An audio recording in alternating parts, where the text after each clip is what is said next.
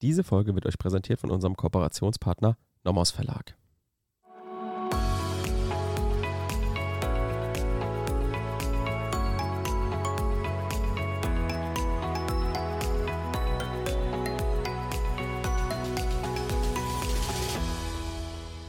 Willkommen zu einer neuen Folge Kurz erklärt.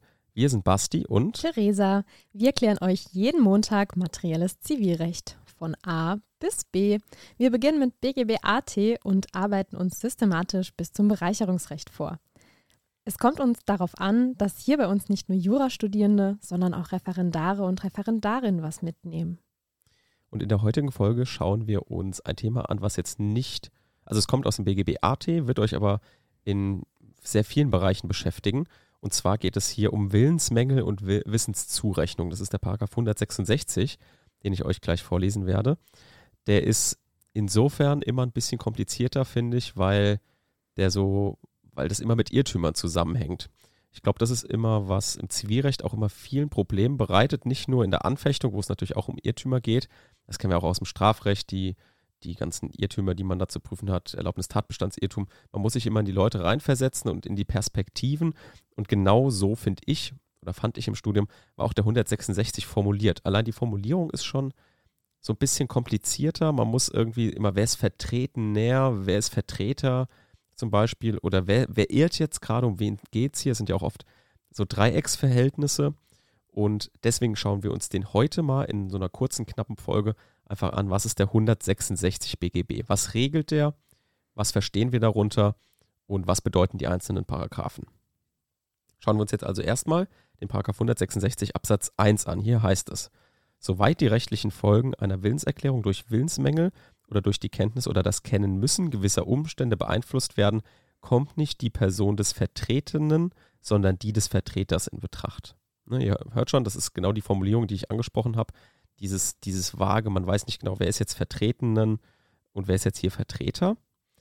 Und dann in Absatz 2 heißt es, hat im Falle einer durch Rechtsgeschäft erteilten Vertretungsmacht der Vertreter nach bestimmten Weisungen des Vollmachtgebers gehandelt, so kann sich dieser in Ansehnung solcher Umstände, die er selbst kannte, nicht auf die Unkenntnis des Vertreters berufen. Ne?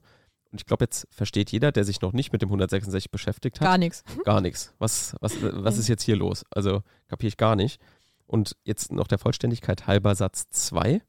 Dasselbe gilt von Umständen, die der Vollmachtgeber kennen musste, sofern das Kennen müssen der Kenntnis gleichsteht. Ja? Also, ich glaube, wir wissen alle, wovon ich gerade geredet habe. Komplizierter Paragraph und deswegen habe ich jetzt Theresa hier neben mir sitzen. Die kann uns da mal ein bisschen äh, Licht ins Dunkel bringen, würde ich sagen.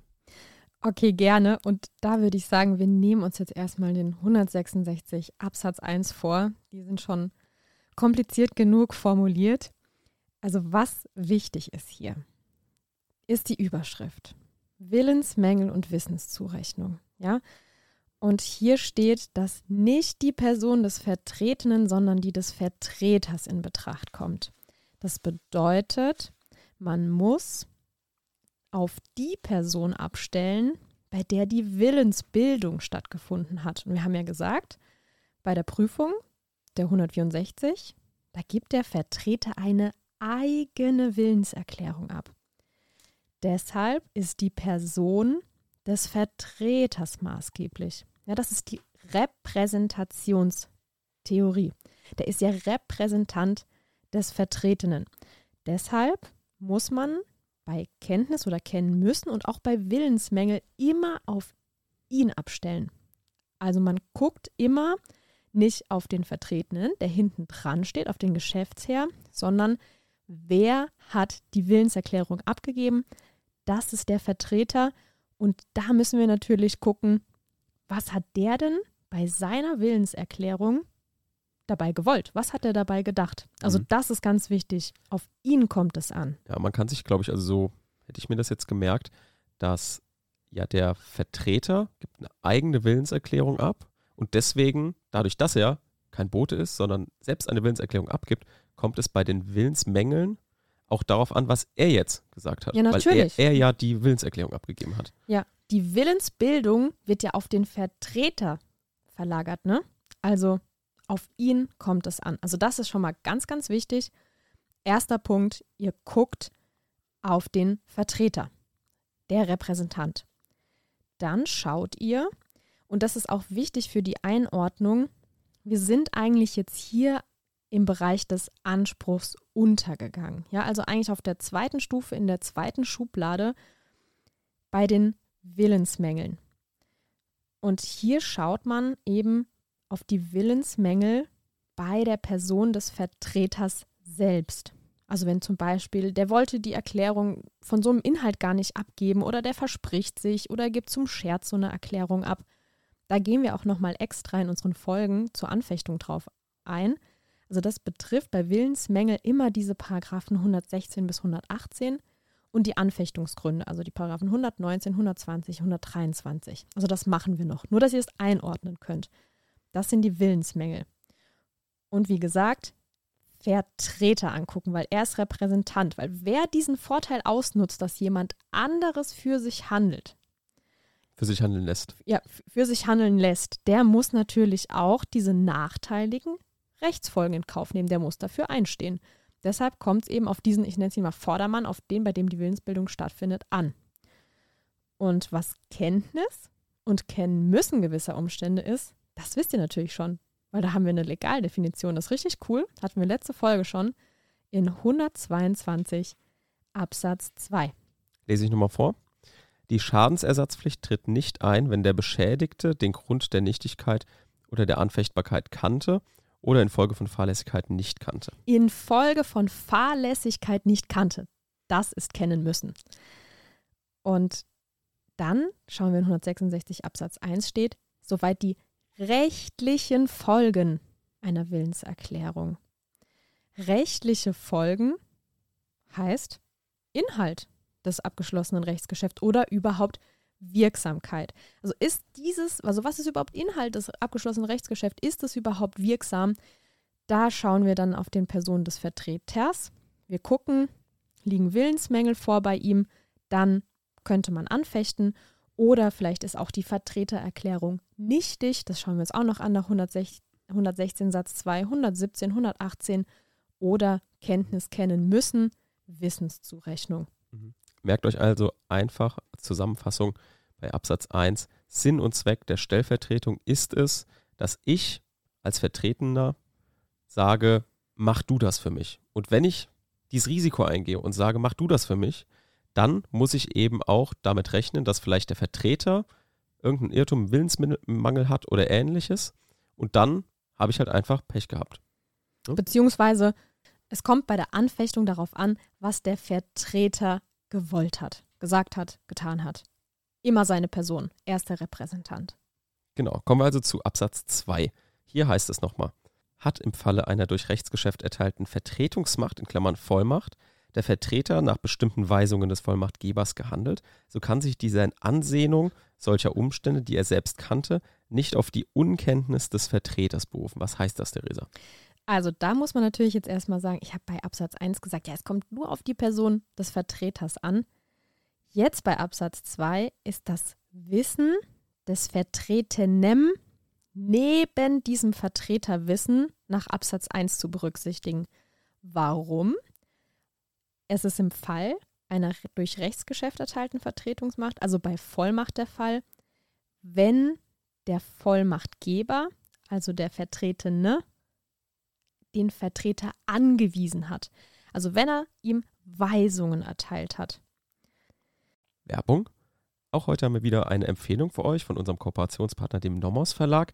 Und zwar haben wir uns überlegt, ja, wir wollen euch auch immer einen Mehrwert mit, mit dieser Empfehlung bieten.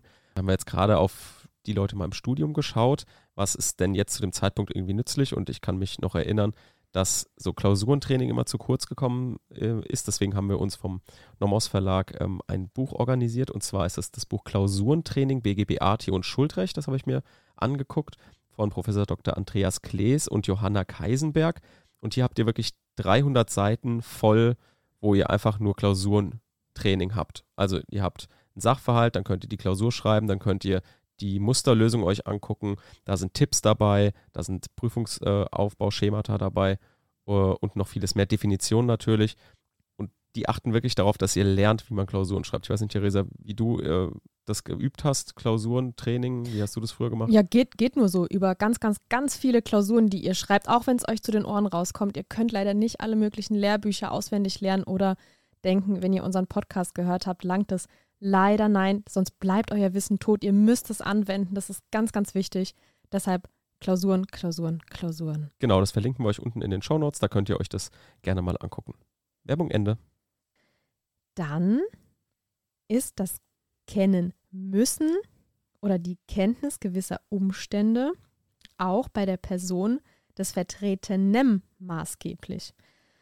Ihr müsst euch nämlich vorstellen, wenn ihr so einen unredlichen Vollmachtgeber habt, der sich dann eines Vertreters bedient, aber genau zum Beispiel gewisse Umstände kennt und dann diese Person einsetzt, ganz gutgläubig, also sich eines redlichen Bevollmächtigen bedient, der soll natürlich auch nach seiner Kenntnis haften oder das Rechtsgeschäft danach zustande kommen oder die Anfechtungsmöglichkeiten bestehen. Genau, es soll also nicht Absatz 1 ausgenutzt werden. Genau, richtig. Mhm. Okay. Und da prüft ihr, wie ich gesagt habe, erstens, es ist ein rechtsgeschäftlicher Vertreter, ein Bevollmächtigter. Zweitens, der handelt nach einer Weisung. Das legt ihr ein bisschen weiter aus. Also Weisung, Entscheidung des Vertreters über den Geschäftsabschluss ist bestimmt oder in eine bestimmte Richtung gelenkt schon. Also die Entscheidung des Vertreters ist determiniert, also gewissermaßen vorbestimmt. Und es genügt schon, dass der Vertretene das veranlasst hat. Ja, auch wenn er gewähren lässt und trotz Kenntnis nicht eingreift, obwohl er könnte. Oder dieses Rechtsgeschäft in Anwesenheit des Vertretenen abschließt und nicht widerspricht. Also da wollen wir ihn auf gar keinen Fall schützen. Und wichtig ist, Sebastian liest jetzt noch Absatz 2 Satz 2 vor. Mhm. Dasselbe gilt von Umständen, die der Vollmachtgeber kennen musste, sofern das Kennen müssen der Kenntnis gleichsteht. Also, um es aufzudröseln, Umstände, die der Vollmachtgeber kennen musste. Ja, kennen müssen. Und dieses Kennen müssen, das habt ihr dann erstmal geprüft, muss auch einer Kenntnis, einer positiven gleichstehen. Ja? Kennen müssen der Kenntnis gleichstehen. Und das ist zum Beispiel, wenn ihr in Paragraph 932 Absatz 2 schaut, nur grob fahrlässige Unkenntnis steht der Kenntnis gleich. Oder in 142 Absatz 2, da steht zum Beispiel drin, jede fahrlässige Unkenntnis ist der Kenntnis gleichgestellt. Also da müsst ihr dann auch nochmal auf die spezifischen Normen schauen und das dann prüfen bei der Person des Vertretenen. Also hier ziehen wir jetzt den Vertretenen mit ein und gucken auf seine Kenntnis, auf sein Kennenmüssen gewisser Umstände, damit der sich nicht einfach rauswieseln kann. Genau.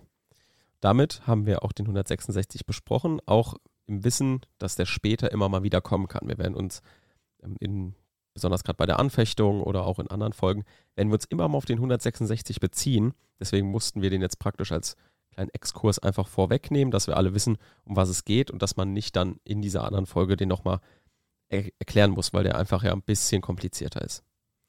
Und damit hören wir uns in der nächsten Woche. In der nächsten Woche gibt es einen kleinen Fall, den ich aus meinem Umfeld wieder mitgebracht habe. Oh ja, bleibt auf jeden Fall dran. Genau. Und dann, äh, ja. Wir hören uns. Schließen wir, also schließen wir praktisch mit der nächsten Folge dann dieses Anspruch entstanden ab. Also einmal dieses, die Willenserklärung die wir besprochen haben, und einmal die Stellvertretung. Das wird praktisch abgeschlossen und dann fangen wir mit Anspruch untergegangen an.